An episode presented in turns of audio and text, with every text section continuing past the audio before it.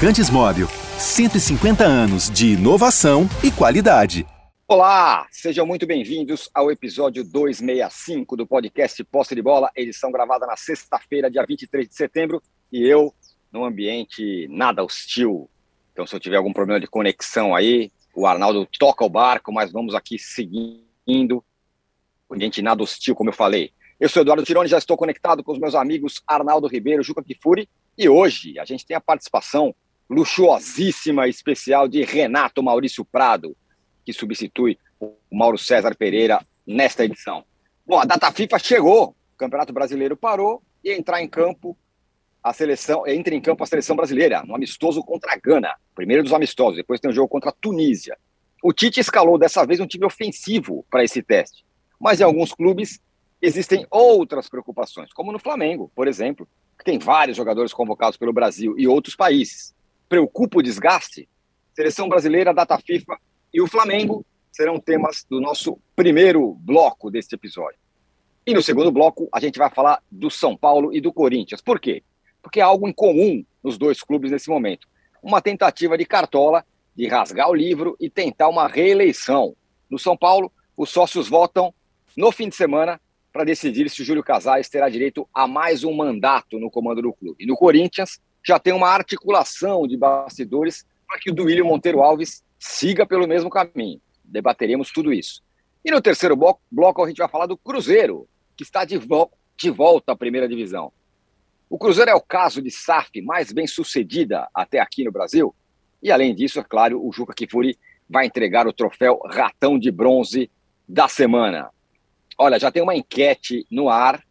Eu, mesmo em ambiente, é, vamos dizer assim, praiano, pensei bem e saiu a seguinte enquete. Quando um jogador do seu time vai para a seleção, você comemora ou lamenta? Essa é a pergunta que você pode responder aqui no nosso chat no YouTube, para quem está acompanhando ao vivo. Bom dia, boa tarde, boa noite a todos. É, eu tenho certeza que o meu bom dia está melhor que o de vocês, que estão aí em São Paulo e eu estou aqui na praia. Depende. Mas, Juca, a seleção entra em campo contra a Gana nessa sexta-feira, depois vai ter o jogo contra a Tunísia, e vai entrar em campo Paquetá, Neymar, Rafinha, Richarlison e Vinícius Júnior, todo mundo junto. Quinteto ofensivo. A minha pergunta é: que tal essa formação? Dá para ser usada na Copa do Mundo ou aí já é um pouco demais? Bom dia, boa tarde, boa noite. Primeiro, vamos às correções de praxe na sua abertura, né, âncora? Renato ah. Maurício Prado que aliás foi quem me inspirou a fazer a carreira de jornalista, porque o menininho já lia as coisas de Renato Maurício Prado. Renato Maurício Prado não está em São Paulo. Renato Maurício é Prado não sei se está na Serra Fluminense ou se está na Cidade Maravilhosa. Ele não Qualquer padece. está melhor que quem está em São Paulo. Exatamente. Ele não padece de viver na grande metrópole paulistana. Essa é a primeira questão. Uh, isto posto, queria lhe dizer que, de fato, você fez, bolou uma enquete maravilhosa. E aí, até já para estimular um duelo que certamente haverá nesta manhã aqui no nosso posse de bola, entre corintiano e rubro-negro, eu fico muito feliz com essa convocação da data FIFA, porque é uma das poucas possibilidades que o Corinthians tem de sair na frente do Flamengo, porque dizimaram o Flamengo. Né? O Flamengo tem seis jogadores fora. E desses seis jogadores, tem seus jogadores mais importantes. Arrascaeta, Pedro, Everton Ribeiro.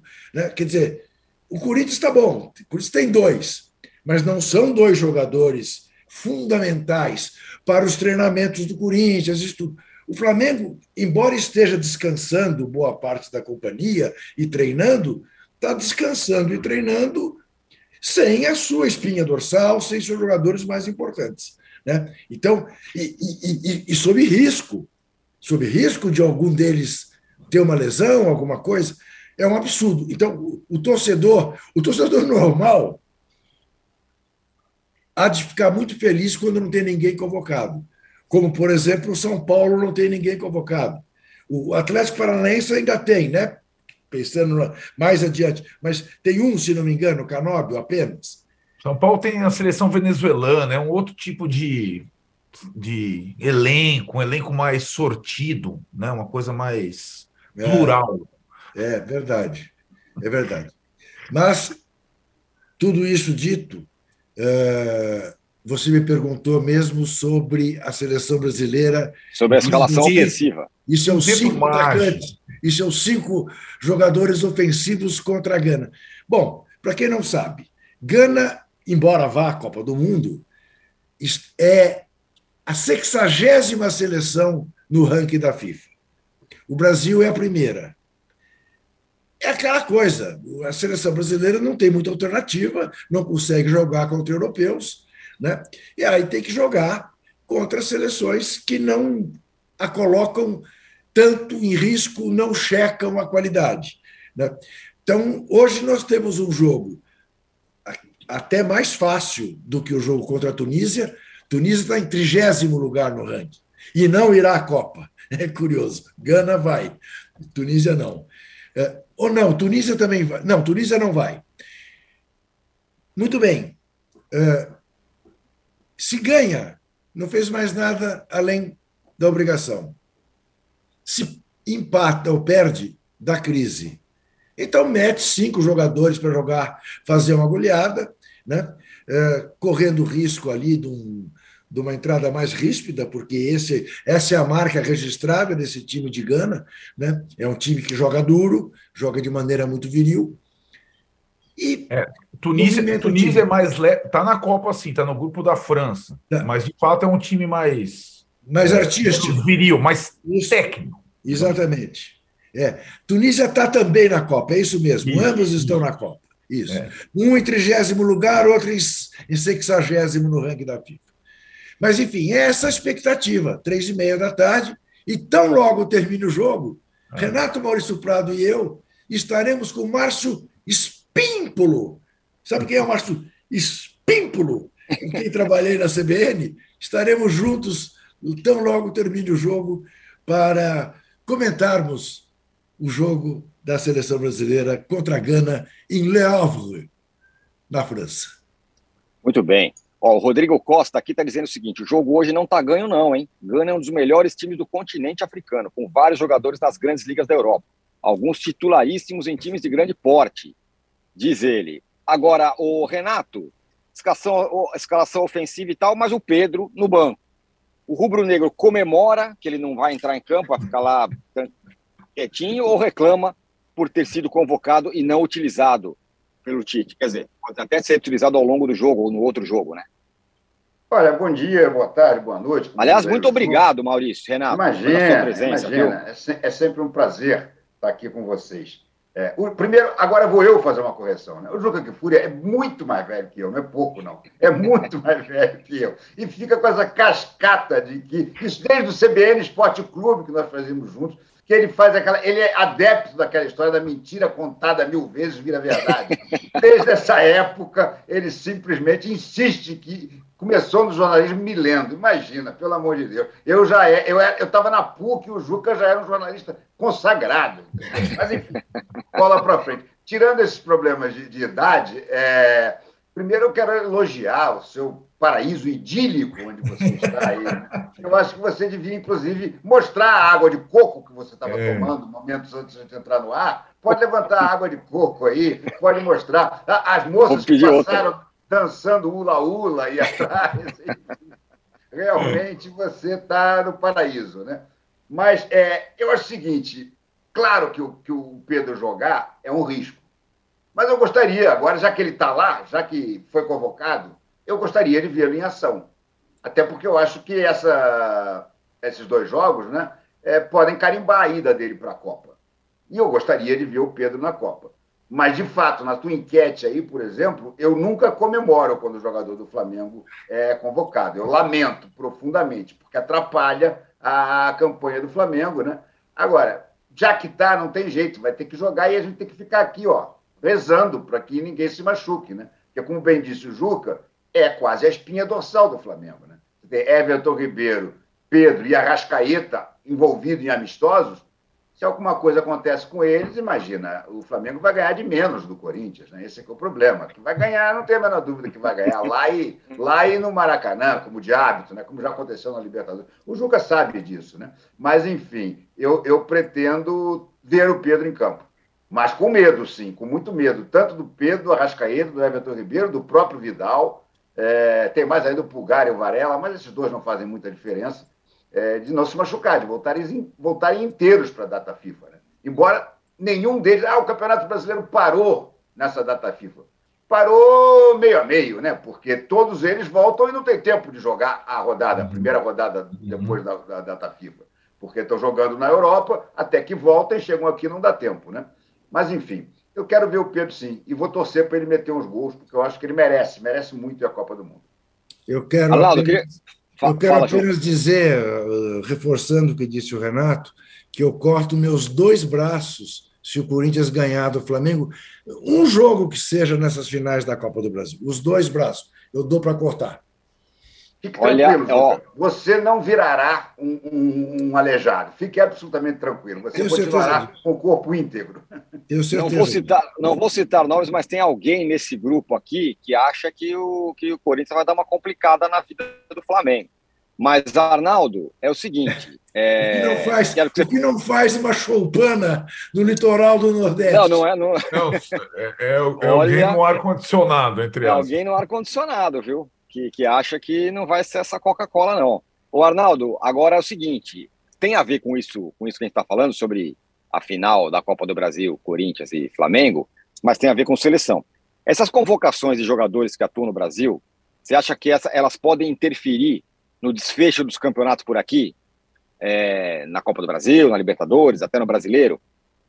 Essa, essas convocações podem dar uma bagunçada no, no cenário? É, essa é uma discussão e também, é, parafraseando os colegas, sua enquete é boa, na, foi inspirada, também nunca. Come... Aliás, há muito tempo não comemoro convocação de jogador de clube para a seleção. Essa discussão de atrapalhar, né, a data FIFA atrapalhar, seleção atrapalhar time em momento decisivo, ela estava um tanto quanto em segundo plano, porque há tempos não tinha uma data FIFA, e agora tem essa é, digamos, esse disfarce, como disse o Renato, de não ter jogo no dia do jogo da seleção, mas quase tem, né? É, é aquilo. Se tem no dia seguinte. Aliás, é o calendário para o ano que vem, né? Foi divulgado com, ah, com a grande bandeira. Não terá jogo de campeonato durante a data FIFA. Eu vi até o Juca escrevendo, beleza, só que no dia seguinte tem, ou seja, como o Renato explicou, o cara joga ou não joga, ele não tem tempo de chegar, às vezes nem em voo fretado para disputar a rodada seguinte. Então é, é, um, é, uma, é um disfarce, no final das contas. É, e acho que, é, seguindo o raciocínio, essa, como o Flamengo está em duas finais de Copas, ter essa data FIFA neste momento é, é ruim demais, porque é, ele não permite que nessa reta final, o técnico do Flamengo tenha todo mundo à disposição para treinar, para descansar, para azeitar e tudo mais.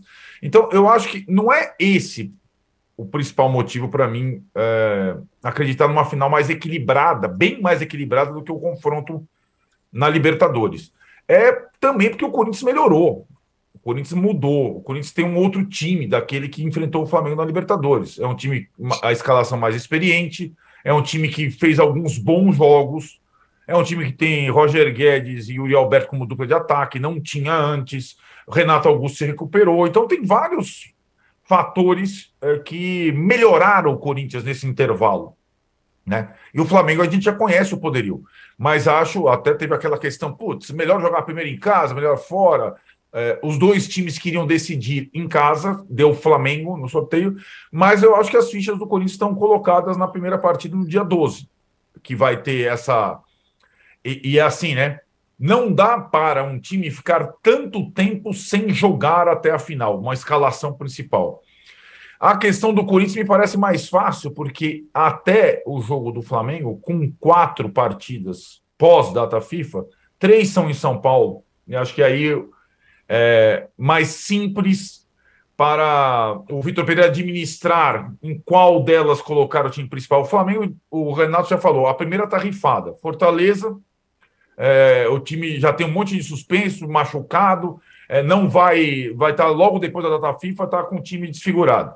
E aí tem aquele dilema: vou colocar o time principal contra o Bragantino ou contra o Internacional, né? Que aí faria uma semana até o jogo do Corinthians.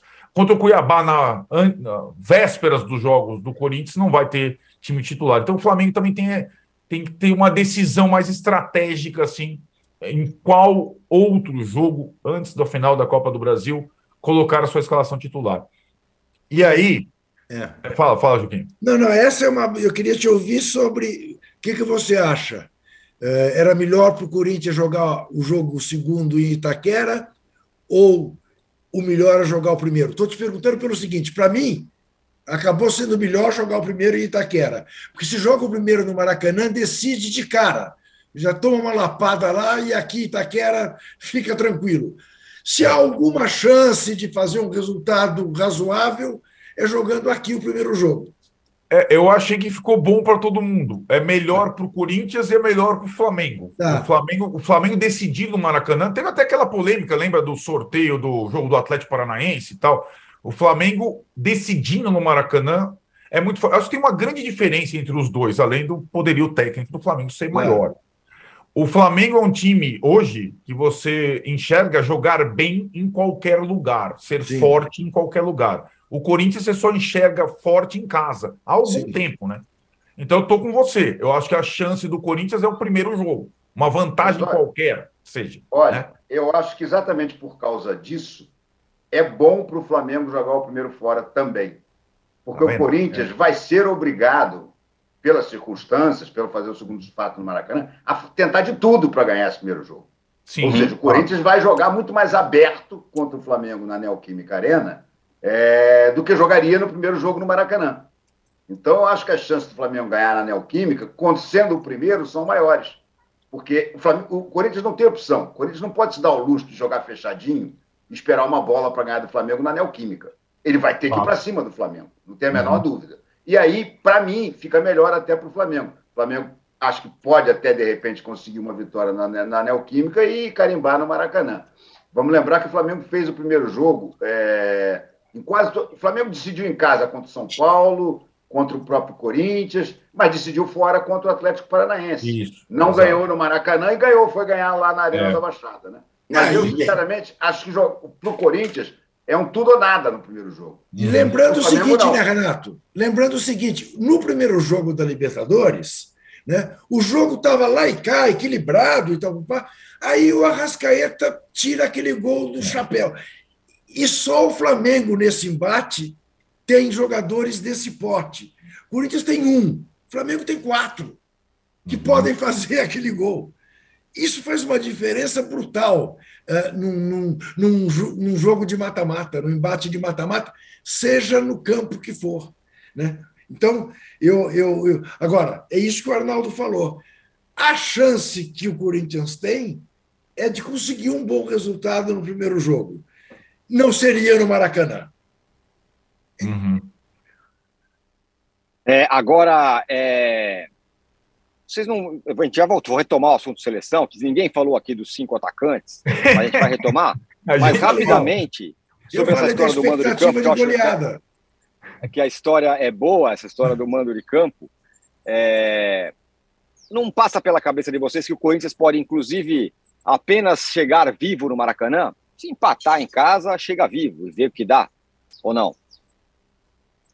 É, mas se empatar em casa, chega vivo Quase morto. sobre aparelhos, né? Aparelho. É, aparelho. Porque, pô, é verdade. É, é, ele vai ser difícil ele conseguir ganhar lá no Maracanã, ou até mesmo sustentar um empate para levar para os pênaltis. Né? Eu acho que para o Corinthians, agora, sem, sem nenhuma brincadeira, para o Corinthians se classificar é, para ser campeão, ele precisa ganhar o primeiro jogo.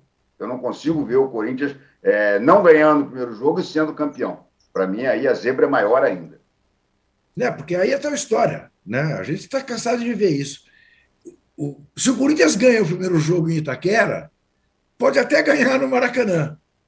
Porque, porque aí terá, aí sim, um Flamengo menos cuidadoso do que seria, menos dono de si, como provavelmente será uh, com um resultado favorável aqui em Itaquera. Enfim, uh, mas, oh, âncora, o Brasil hoje tem que fazer 3, 4 a 0, com cinco atacantes. Vai ser um frege. Ô, ô Renato, esses cinco atacantes dá para usar na Copa, você acha? Sete jogos Olha, é aquela coisa, né? Copa não dá para brincar. Eu acho, eu acho o seguinte, que o, o Tite não vai usar esses cinco atacantes na Copa. Pelo menos não é, como opção inicial. Eu acho que mesmo que goleie hoje, 6 a 0 Vinícius Júnior faz chover, Anthony faz chover, Richarlison mete, mete gol, Pedro entra no segundo tempo mete gol também. É, eu acho que na Copa o Tite vai entrar com dois volantões. Vai jogar com o Casemiro e vai jogar com o Fred ou com o Bruno Guimarães, enfim, com um outro jogador com características mais de marcação. Eu acho esse time, como dizem os gaúchos, muito faceiro para o Tite jogar na Copa, entendeu? É, eu gosto, eu particularmente gosto. Esse é um time que é, é para amassar o adversário. E, ah, o adversário vai fazer dois gols, nós vamos fazer cinco. Mas o Tite, hum, o Tite está fingindo que ele agora está embalado na, é, na, na, na, onda dos atacantes novos, do Anthony, do Vinícius Júnior, do Rafinha, que, aliás, estão salvando a seleção do Tite. É. Porque é. O, que, o, o, que mudou a seleção do Tite foi Exato. o surgimento e a confirmação na seleção dessa molecada. Senão nós íamos estar aqui de Gabriel Jesus, de Felipe Coutinho, de Diaba que ia ser aquele rame-rame que a gente conhece e que acaba eliminado nas quartas de final. Né? Eu acho que se o Brasil tem alguma chance, se deve ao surgimento dessa molecada e ao, pelo menos até agora, ano soberbo que está fazendo o Neymar. O Neymar voltou a jogar uma bola espetacular. Então, essa junção dessas coisas eu acho que pode até fazer o Brasil ganhar a Copa. Agora, não acredito que ele use esses cinco ofensivos nos jogos para valer na Copa. Ele pode usar em circunstâncias do jogo, ele pode usar, é, de repente, se já tiver praticamente classificado o último jogo da fase de grupos, tá? Como, como, como, por exemplo, o Parreira fez lá contra o Japão na Copa de 2006, a famosa Copa do Quadrado Mágico, que virou quadrado trágico. Né? Mas eu não acredito que ele comece a Copa com esses cinco, não. Eu acho que ele meio que vai botar assim, olha, tá vendo? Vocês queriam? Tá aí. Agora, eu, é. depois, na hora da Copa, eu vou meter mais um volantão lá. Eu vou perguntar para o Arnaldo sobre os cinco atacantes só para protocolarmente, porque eu sei que ele certamente é contra. Por ele tinha, tinha um atacante só. Não, Diga aí, Arnaldo. Não, não é bem assim. Não, eu, eu, a gente, até pela, pela é, experiência, ou experiências vitoriosas do Brasil nas Copas, né? as últimas conquistas, 94, 2002, normalmente no mata-mata acontece o inverso, né?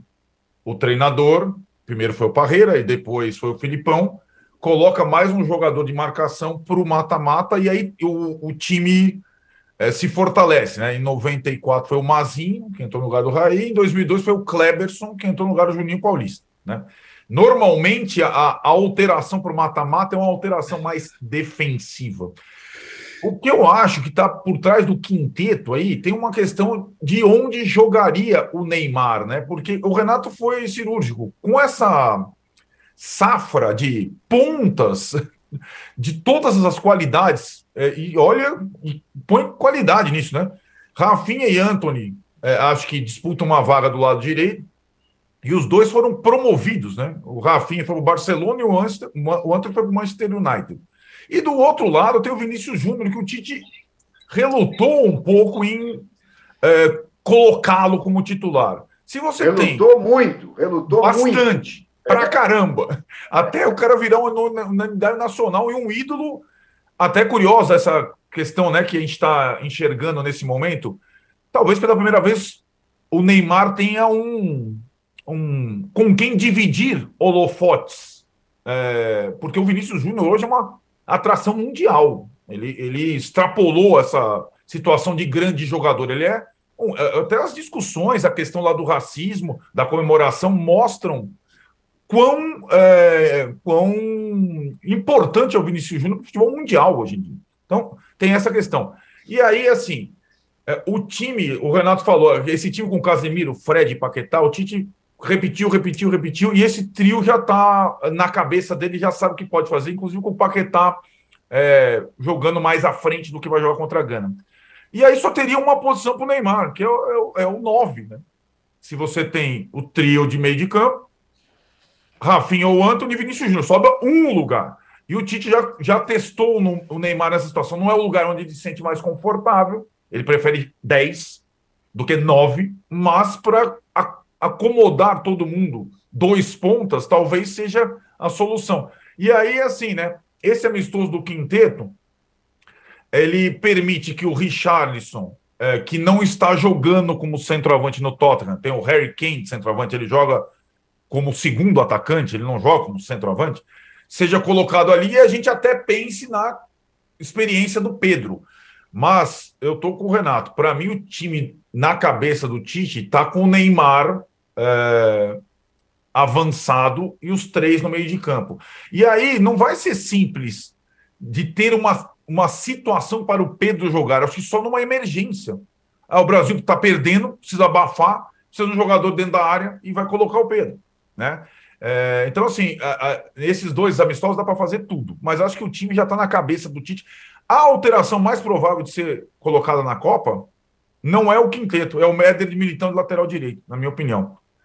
Porque, é, primeiro, ele é titular do Real Madrid, tá sobrando, tá jogando bem. O Thiago Silva já tem uma idade, acabou de fazer aniversário, é um, também é um jogador é, muito importante, mas que joga num sistema diferente no Chelsea.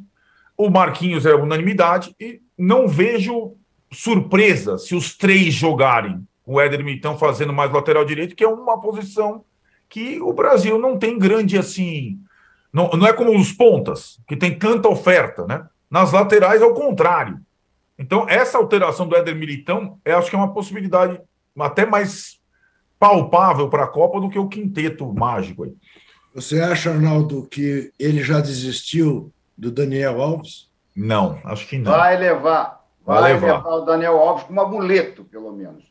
Vai levar. É, vai levar para ficar no grupo, essas coisas. É, é e olha, se de repente joga, não, não, como titular, mas entra e coisa e tal. É, ali é, é, um caso de paixão, não tem solução. É, e Ele são 26 agora, é né? É, Renato, com 26, ele acomoda. Mas eu não duvido que numa situação de.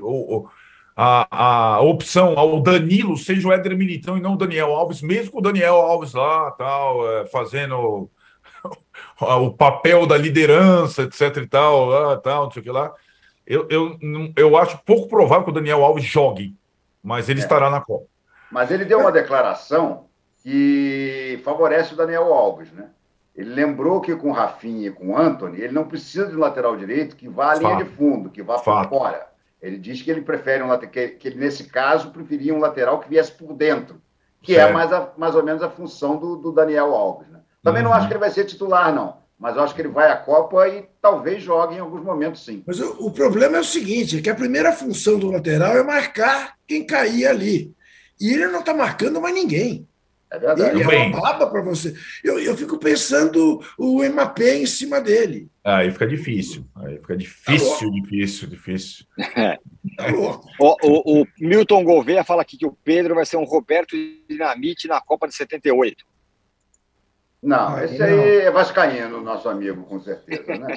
Porque o Roberto, o Roberto Dinamite, rapaz, o Roberto Dinamite foi chamado fora do prazo, inclusive. Era o quarto. É, era o quarto, né? E outra coisa, até hoje não me convenceram de que ele realmente foi inscrito. Porque o Brasil fez um pedido para inscrever fora do prazo e ninguém depois noticiou, olha, aceitaram. E ele nunca, nem sequer ameaçou entrar, né? Enfim, é. eu acho que é diferente. O caso do Pedro é bem diferente. Não estou querendo diminuir o Roberto Dinamite, não, o Roberto Dinamite foi um baita no centroavante, inclusive com uma Copa muito importante nas costas, nas costas, que foi a Copa de 78. Isso. Ele é, em 78 ele ganhou a posição, né? E 82 que, que ele foi convocado às pressas. Em 78 ele jogou. É, barrou, barrou o Reinaldo, pô. Barrou é, o Reinaldo, Reinaldo, e fez muito gol. É. Muito bem, fechamos aqui o nosso primeiro bloco do podcast Posse de Bola número 265.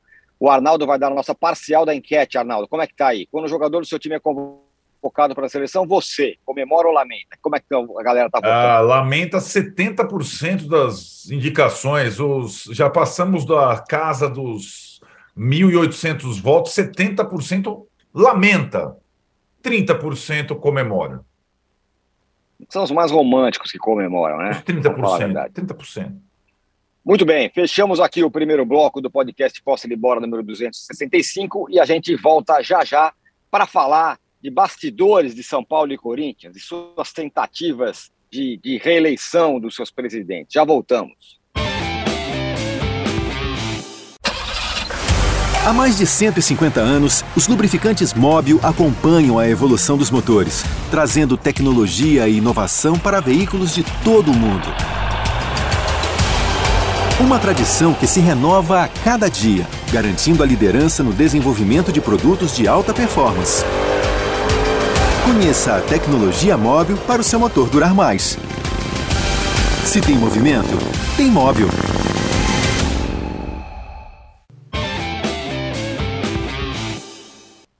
Muito bem, estamos de volta para o segundo bloco do podcast Posse de Bola número 265, Juca. Eu acho que você deveria pedir likes em homenagem ao, ao local, local paradisíaco que eu me encontro é. nesse momento. Acho que é o mínimo que a gente podemos, pode fazer, chegar a 2 mil likes em homenagem a mim, que estou aqui na praia, com uma água de coco na minha frente. E vamos que vamos. Nos deem likes aí, botem é na enquete. Simples. A pergunta é muito simples. Você que está assistindo o posse de bola, gostaria de estar nessa praia é. que o está? Se você Deu, gostaria, diga, faça positivo, se sim. É isso aí. Eu quero, eu quero dizer que eu estou dando like e vou dar um like randômico aí, pela presença de meu tio Renato Maurício Prado no nosso Boa. programa. Quem me, quem me inspirou a seguir a carreira de jornalista. Se você não gosta de mim, impute a Renato Maurício Prado, porque foi, eu não tinha a menor intenção, mas foi lendo o Renato Maurício Prado que eu falei, não, eu vou seguir essa carreira. Muito bem. Isto posto, qual é o nosso tema? Juca, é essa da reeleição de é Domingos eu... Monteiro Alves. É... Baseado em quê? Ele quer ser reeleito. É, eu que pergunto. É, essa é a pergunta que fazer. Olha o âncora, o âncora. O âncora, o âncora começa a ter toda essa ideia do São Paulo de inventar uma reeleição. É, na, na, verdade, o que acontece, Juca? Bom, no São Paulo, neste sábado, teremos a votação dos sócios para a emenda da reeleição, né? Para o presidente Júlio Casares e também para o presidente do Conselho Deliberativo. É, a votação é, no Conselho passou e agora os sócios vão é, determinar se será possível a reeleição do Casares ao final de 2023, do primeiro mandato. Sendo que, é, nesta semana, é, digamos que o cenário ficou mais favorável. Né? O time está disputando uma final, não teve jogo no meio da semana, apresentou lá o superávit pela primeira vez em milênios o São Paulo vai fechar no azul ou no verde, dependendo da, da sua preferência de cor. É, e é, tem essa situação, aniversário do Casares hoje, aliás, nessa sexta-feira, tal, não sei o que lá, está tudo preparado para a votação dos sócios no conselho. O que começou a acontecer no Corinthians é baseado também na possibilidade, porque são dois dos poucos clubes do futebol brasileiro em que não existe a reeleição, e aí a gente sabe a nossa discussão sobre reeleição, ok, reeleição para você mesmo, como assim, cara pálida? Começou a haver a discussão no Corinthians da inclusão da reeleição como uma forma é, de, de, digamos, é, se aproximar ao processo dos demais clubes do futebol brasileiro, papapá, papapá. E é claro, como qualquer situação, ah, o beneficiado seria o presidente atual, né? Que, que poderia concorrer também. Então tá, tá tendo a discussão no Corinthians também, que tem uma, uma situação é, de, de um mandato só, né? No estatuto. É, e, e ponto final. Embora tenha gente nesses clubes, mesmo com um mandato só, que tenha sido presidente e continue mandando de alguma forma ou de outra para lá é, para cá. Não é isso que acontece? Caso, no caso específico do Corinthians, significará uma derrota para aquilo que o senhor André Sanches diz que é um dos maiores méritos dele, que foi na sua gestão que modificou-se o estatuto do Corinthians para acabar com a possibilidade das reeleições, como havia. E, e quem tomava o poder no Corinthians ficava. Ele conseguiu ficar sem o Instituto da Reeleição porque ele continua mandando. Isso. Então, eu não vejo muito sentido. Mais ou menos como Petralha, né, no Atlético Paranaense. Ora presidente, isso. ora. Do conselho, seja como for. Ou como Putin na Rússia. Sim. Né? Porque o Putin, quando não pôde se reeleger, pôs lá o Medvedev, que era um, um secretário dele. Enfim, ele continuou mandando. Né? O Vicente Mateus pôs até a Marlene, né? a mulher dele. Né? Quatro. Então era assim. Bem lembrado. Bem lembrado. Então, é, então eu não vejo eu não vejo a necessidade deste grupo que tomou conta do Corinthians é, fazer é, esta mudança no estatuto, porque um dos poucos argumentos do senhor André Sanches irá irá por água abaixo. Enfim, aguardemos, porque da cartolagem tudo é possível. Mas o, o, o âncora tocou na questão da SAF, do Ronaldo Fenômeno. Né? É claro que era mais fácil dar certo rapidamente, você tendo a estrutura que tem o Cruzeiro na Série B, do que será para o Vasco, para o Botafogo, eventualmente para o Bahia, né? Vasco e Botafogo na Série A. É, mas que já fez diferença, fez. E a diferença essencial, eu diria, âncora, está no seguinte: na confiança no torcedor. Lembre-se que o Vasco, na situação associativa no ano passado, sequer conseguia mobilizar sua torcida. A torcida já estava cheia de estar na Série B. Esse ano está conseguindo. Por quê? Porque o torcedor está confiante né, que a 777 uh, deu um jeito no Vasco. Uh, como o torcedor do Cruzeiro revelou-se confiante na gestão uh, Ronaldo Fenômeno. Né? Lotou o Maracanã, o Mineirão, quase em todos os jogos. Então, eu acho que, nesse aspecto, a SAF já fez um, um sucesso. Agora, aquilo que já falamos um milhão de vezes, não existe nenhuma mágica. Não existe nada que seja ah, miraculoso. Né? A SAF pode dar certo desde que bem tocada, desde que bem encaminhada. É mais fácil a SAF dar certo do que este modelo anacrônico que a maior parte dos nossos clubes ainda usa.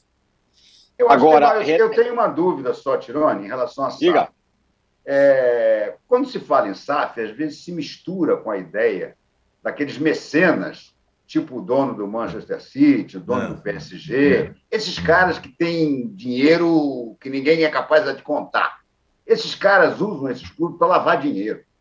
E eles querem também fama, eles querem aparecer como grandes campeões. O John Textor, ele não tem nenhum clube campeão. Eu tenho sérias dúvidas se ele vai botar dinheiro suficiente para o Botafogo passar a disputar grandes títulos ou se ele vai transformar o Botafogo no time dele lá na Inglaterra. Agora me fugiu o nome. Crystal, Crystal Palace. Crystal, Crystal Palace. Palace. que é um time de meio de tabela. É um time arrumadinho, é um time que tem um, um, uma equipe ok, mas não vai ganhar nada lá. Vai disputar sempre meio de tabela. Para o Textor, isso é bom na Inglaterra. Por que, que aqui no Brasil seria diferente? O time que ele montou até agora é um time mediano. É um time que está melhorando, tá? mas é mediano, não é uma, uma grande equipe. Né? Está longe de poder sonhar com alguma coisa. O Ronaldo, depois do título, perguntaram a ele: e agora? Vai abrir a carteira? Né? Vai botar jogador aí para disputar a Série A? Porque é uma ilusão achar que esse time do Cruzeiro pode disputar a Série A sonhando com grandes títulos. Esse time aí vai para a Série A e vai ficar do meio de tabela para baixo, não vai subir grandes coisas. E o Ronaldo já disse: ah, temos que ter calma. Tá? Eu até entendo o lado do Ronaldo, o Ronaldo querer ser, afinal de contas, é o dele que está ardendo, né? Ele ser é, é. um cara mais precavido. Mas o torcedor fica nessa ilusão. Entendeu? A 777, gente, o Vasco está aí, perigando não subir. Quem que a 777 botou no Vasco até agora? Já assinou, já está tudo ok. E ela não se mexe. Periga no ano que vem ela pegar o Vasco na segunda divisão. Porque o Vasco está ali com o Londrina, cabeça a cabeça, com o esporte aproximando, tá? corre o risco do, do, Vasco no ano que vem continuar na segunda divisão. Então, eu acho que há uma pequena é, distorção uhum. na maneira como alguns torcedores veem SAF. Eu acho que é um negócio positivo, até porque são clubes que estavam absolutamente quebrados e sem solução, passam a pagar em dia, passam a ter uma situação é, fiscal razoável, resolvida. Agora, esses caras não são os que, na minha cabeça, não são os que vão fazer grandes esquadrões, não. Seria preciso, por exemplo, o Grupo City. O Grupo City está comprando o Bahia. Se o Sheik lá, que é dono do Grupo City, der a louca nele e disser quero ser campeão brasileiro, ele tem dinheiro suficiente para chegar e dizer: olha, Guardiola, agora você vai passar um ano no Brasil dirigindo o City. Olha, eu vou levar para lá o, o, o De Bruyne, sei lá o quê. Enfim, esse tem esse tipo de grana. Os outros não, os outros estão visando lucro. Lucro. A 777 pegou o Erisson, que não era nada espetacular, mas era o goleador do Botafogo, e já botou lá para o exterior, para ver se valoriza o Erisson. Para quê? Para vender e ganhar dinheiro. Esse papá não, ele foi lá para aprimorar tecnicamente, coisa nenhuma. Coisa nenhuma. O Luiz Castro estava aqui, podia aprimorar ele tecnicamente. Entendeu? Então eu temo que aconteça isso. Na verdade, esses caras estejam aqui apenas para revelar valores e ganhar muita grana. E aí eu fico me perguntando se vai ter espaço também para ganhar título. Uhum. É, esse negócio é curioso, Naldo, porque a equação é a seguinte: esses times estavam com o Pires na mão, não tinham muito mais salvação, né? Vários deles. Chega um cara e fala: Não, eu vou comprar aqui e vou resolver. Na cabeça do torcedor é: vou virar o Manchester City. E é uhum. isso que o Renato está falando. Não é exatamente. É o cara pode vir aqui para fazer um troco, para ganhar dinheiro e tal, mas não necessariamente para transformar o Botafogo no, no, Manchester City, o Vasco, o tal. E nesse aspecto, o Cruzeiro, até porque o Ronaldo é uma figura brasileira pública muito conhecida, talvez seja diferente, seja com, com um passo mais devagar, mas talvez mais, mais, vamos dizer, sedimentado, mais, mais seguro, pouco a pouco, não sei. Sim, eu acho que tem, tem todos esses aspectos. O fato do, do Ronaldo uh, ser quem é, ter história como jogador do Cruzeiro tal, já coloca uma referência. Lembrando, sempre fazendo esse parênteses, que ele foi recebido com o Ronaldo Gordão, vem dar satisfação. Vem dar né? satisfação, naquele, exatamente. Naquele primeiro ato, é, não renovaram o contrato do Fábio, trocaram o técnico, que era o Luxemburgo, pelo Pesolano, aliás, que graça surpresa, né? Graça surpresa. Porque eu acho que, o, o, o, como o Renato falou, o time do Cruzeiro, ele não formado para a Série B, ele não tem grandes estrelas, mas coletivamente é um time muito interessante. É um time que sobrou assim de uma forma até inesperada. Sobrou completamente. Ainda tem esse, esse saborzinho que os pontos corridos raramente dão, que é o, o, o acesso num jogo meio com cara de final, né? Todo mundo parando para ver, Mineirão lotado contra outro grande, né? É, isso foi, dá, dá um, um peso interessante. E, e, acho sim que o Cruzeiro é, agora pode, com cautela, melhorar esse time, mas aí é aquilo. Se é, o Bragantino, que foi um dos primeiros a ter uma parceria, não era SAF, não é SAF, mas é parceria, foi de acesso à Série A, primeiro ficar, é, permanecer na Série A no ano seguinte depois ir para Sul-Americana, depois ir para Libertadores. E agora, na quinta temporada, teve a pior delas, mas ele foi passo a passo. É mais ou menos, acho que, o caminho que esses clubes vão, vão, vão ter que seguir. Não dá, não, é, é impossível pensar num, num, num efeito é, catapulta. O cara sai da Série B para disputar o título da Série A. É muito pouco provável. Agora, tem uma, e, e as condições, normalmente, como vocês disseram, da, da, da aceitação para a SAF é, é, o, é o Pires na mão do que o Renato falou, é o desespero. Não há outra solução. E esses clubes foram vendidos todos a preço de banana, praticamente. Vamos, vamos combinar? Foram uhum. vendidos a preço de banana. É né? verdade. É, não, não o valor. Eu estou curioso para ver a parceria que está se desenhando do Bahia que é um pouco diferente. O Bahia já estava é, num processo de recuperação administrativa, caiu, é verdade, para a Série B, de uma forma até surpreendente, como o Grêmio, que também não. O Grêmio e o Bahia não estão com o Pires na mão. E o Bahia está fazendo aí um, um, um, esboço de parceria com o Grupo City para ser o segundo time do grupo no planeta, atrás do Manchester, que me parece interessante. Porque aí não é uma questão de. Meu, é, vem aqui me ajudar, é, paga o que der e tal. E toma. Não, é, é uma, é, são outras condições. Né? E o Bahia tem condições mais favoráveis de negociar. O que também não quer dizer que o Bahia vire o Manchester City e vai receber o De Bruyne na, no ano que vem lá em Salvador. N não é essa. Né? A, a SAF ainda tem. As SAFs, né? Ainda tem muitas diferenças e muitas é, especificidades. Mas é possível que, se o Vasco subir, se o Bahia subir e fechar parceria, a gente já, já é. Se o Botafogo não cair, a gente veja uma Série A no ano que vem já com cinco clubes nessa condição, nessa situação. Uma coisa diferente do que existia até então, que pode gerar um equilíbrio de força, sobretudo na questão do descenso. Eu, a minha impressão é que é, vai ser cada vez uma briga mais ferrenha, com menos candidatos ao que foi outro dia Chapecoense, está sendo juventude nesse campeonato. É, a, a, tendência que a, a, a briga pela permanência na principal divisão, com liga ou sem liga, seja feroz, porque eu acho que a, a tendência é um equilíbrio maior na, na parte de baixo, na parte intermediária entre esses clubes. É, na, parte de, na parte de cima é Flamengo e Palmeiras, é aquela coisa. O Tirone acha que Flamengo e Palmeiras vão reinar sem só, SAF. Só para vocês terem uma ideia.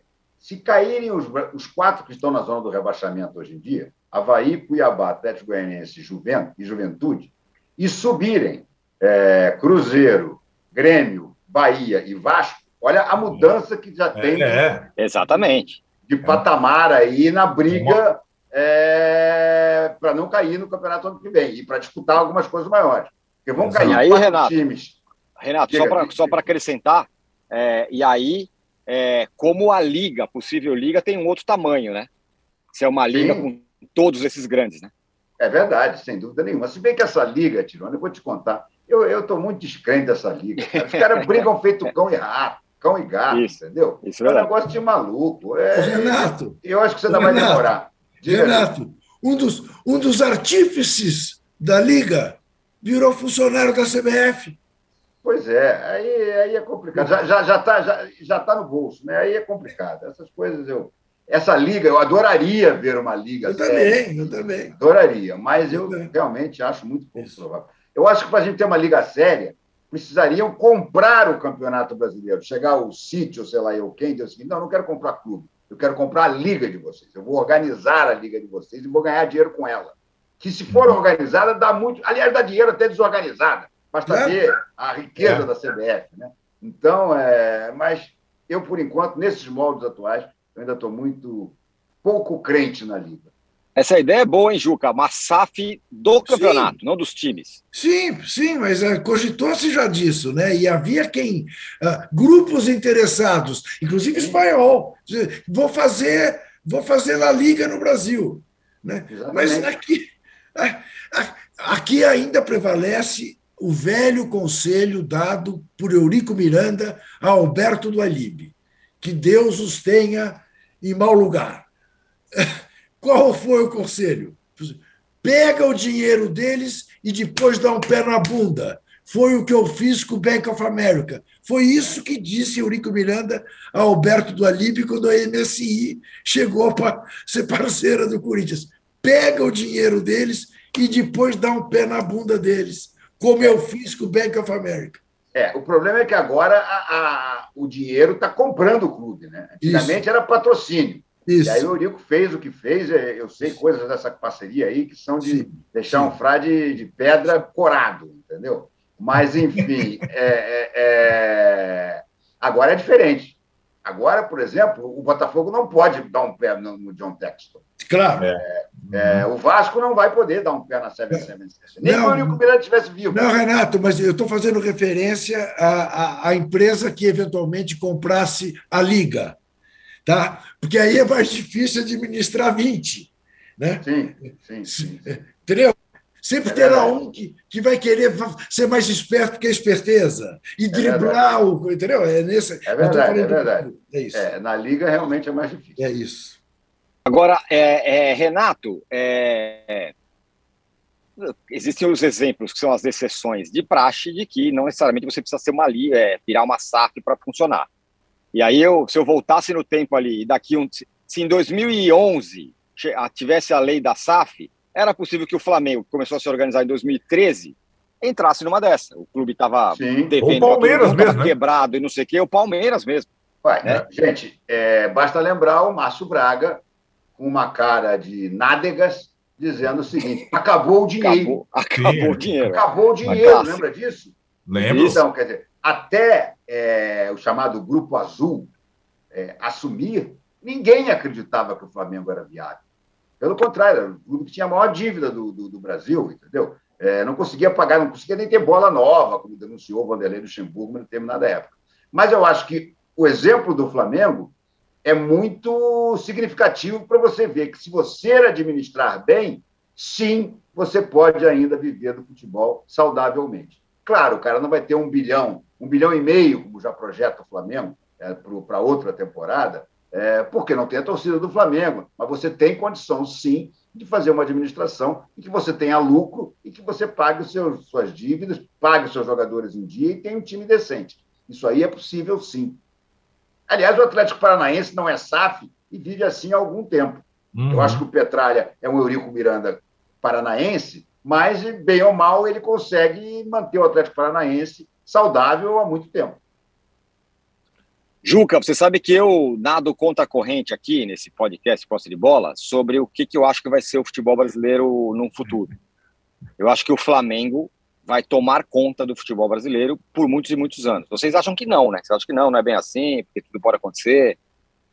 O que eu acho aí é o seguinte, quer dizer, eu acho muito difícil o processo de espanholização do futebol brasileiro, de ter um, dois Real Madrid e Barcelona, ah, Flamengo e Corinthians, Flamengo e Palmeiras, ah, por uma razão. Os clubes que concorrem com eles, embora não tenham o tamanho deles, tem massa suficiente para, se bem administrados, fazer frente a eles. O que você não tem na Espanha. Você não tem na Espanha um time com o número de torcedores que tem o Atlético Mineiro ou o Inter, ou o Bahia. O La Corunha não tem isso. Percebe? Ah, uhum. Então, se você administra bem, você tem 5 milhões de torcedores. É coisa para chuchu se você for capaz de tratá-los como consumidores fiéis e dar a eles os benefícios que um torcedor, que um consumidor fiel quer. Então, é por aí que eu acho que, que não haverá este predomínio que se imagina. Agora, tanto o Flamengo como o Corinthians, como o São Paulo, e eventualmente o Palmeiras, nem precisam deste modelo de SAF, do dono. Podem montar um sistema de SAF em que a sua torcida seja dona, abrindo capital, mas isso tudo requer toda uma engenharia que o mundo da cartolagem não está disposto a fazer, porque isso significa entregar poder. E no caso da cartolagem brasileira, entregar poder e dinheiro ganho de maneira ilícita. Então, é complicado. O, o Giovanni Maciel fala o seguinte: bom dia, amigos. O Santos com o Rueda está fazendo isso, colocando a casa em dia para colher lá na frente. Bem. Agora é um momento ruim que vai melhorar, isso. diz ele. E aí você, apanha você... porque não está cuidando do futebol, mas não dá para ele cuidar do futebol e pôr a vida do Santos em dia. O Santos tem que fazer isso mesmo. Mais um campeonato, eventualmente mais dois, para ficar na Série A. Mas deixa, maiores... mas deixa um treinador lá, então. Ah, bom. Acha isso. Agora estão falando no Bielsa. Bielsa. Tá? Não sei o quê. Vai do Bielsa ao Orlando Ribeiro. O Santos aqui, Deixa eu falar uma coisa para vocês. O é. Bielsa não dura três meses aqui. Não Imagina. Dá. O Bielsa é um gênio, é um gênio do futebol, é guru do Guardiola, tudo bem. Mas o Bielsa não ganha nada, gente. Bielsa é, o Bielsa é um Fernando Diniz com grife. Aí, ó. Personagem da semana, o Diniz. É, é, é, Diniz, é isso. Diniz foi agora alçado a novo Guardiola brasileiro. Pô, ainda bem que você falou isso, Renato. A, o, a, a pauta tá tão bagunçada hoje, mas eu esqueci de perguntar. E essa história do Diniz na seleção, hein? Isso é uma piada, né? Isso é uma grande piada de mau gosto. Né? Porque, pô, você imaginar a seleção brasileira com o Diniz, realmente é, como diziam antigamente, todos aos botes. Porque não é possível acreditar que, de fato, o Diniz tem, já tem. Pode ser que no futuro, quem sabe, eu não acredito. O Diniz, para mim, é sempre aquele técnico meio Coca-Cola 2 litros. Ele chega cheio de gás, o time encanta, aí daqui a pouco. Você toma no final uma porcaria, entendeu? Fala aí, Ju. Olha aqui, olha aqui. Escrevam, principalmente você que nos vê. Hoje é 23 de setembro de 2022. A possibilidade de a CBF escolher como substituto do Tite um treinador brasileiro é mínima. Mínima. A CBF vai em busca de um grande nome fora do Brasil. É mesmo? Pode, pode ser até que nos primeiros amistosos do ano que vem façam uma homenagem a um treinador qualquer que esteja aí. Uh, eventualmente, se o Tite for campeão do mundo, uh, faça uma homenagem ao Tite, vai lá, dirige mais dois jogos, ou Parreira. Ou... A, C, a CBF quer um técnico estrangeiro. E é esse pessoal que está hoje na comissão técnica, coordenando o futebol da seleção, vai todo embora, inclusive o Juninho. Inclusive o Juninho. Agora, deixa eu fazer uma pergunta provocativa. Diga. Se o Tite for campeão do mundo, vai. não tem nenhum perigo dele ficar? Não. Olha, Juca. Não. Lembra não. Do, eu, eu, lembro sempre, eu, lembro sempre, do Alpatino fazendo advogado do diabo. Ah, é, pior defeito é a vaidade. Pois é, Imagina é. O Tite campeão do mundo. Todo Renato, mundo fica o Tite, o Tite é inteligente o suficiente para saber que ganha uma vez, ganhar duas não faz maior diferença. Agora, ganhar uma vez e perder a próxima é péssimo. O Filipão deve dar para o diabo a hora em que topou voltar a dirigir voltar a seleção e tomar o 7 a 1. Filipão e Parreira, né? Voltaram. É. é. mas mesmo o Parreira, menos. Não né? teve menos. É. Mas teve a... o, Filipão, as pessoas falam muito mais do Filipão do 7 a 1 do que o Filipão do Penta. Ao é passo que o Parreira é o Parreira do Tetra, depois de 24 anos, não sei o que e tal. Sim, tem razão. Muito bem, vamos fechar aqui o segundo bloco. Eu só vou deixar um nome aqui, só para vocês ficarem pensando no intervalo, tá? É... Um colega nosso, jornalista muito experimentado, postou essa semana e tem um estrangeiro que está meio descontente lá na Turquia. Ah. Jorge Jesus é o ah. homem da seleção, hein? Já esse, vai ser seria, esse seria um baita técnico da seleção, não tem a menor dúvida. Aí. Aliás, eu aí. acho que em estrangeiro, claro, se você disser, não, vou trazer o Ancelotti, opa, aí é outro papo. É, uhum. Vou trazer o Klopp, o Guardiola, ok. Mas estrangeiros que resolveriam tranquilamente seriam o Jorge Jesus ou o Abel Ferreira. O Abel Ferreira é, é muito melhor do que todos os treinadores brasileiros que estão em atividade. Entendeu? Qualquer um dos dois, a seleção estaria bem servida. Muito bem. Fechamos o segundo bloco do podcast Posta de Bola. Já voltamos porque o Juca está lustrando o seu ratão de bronze e vai entregar na volta.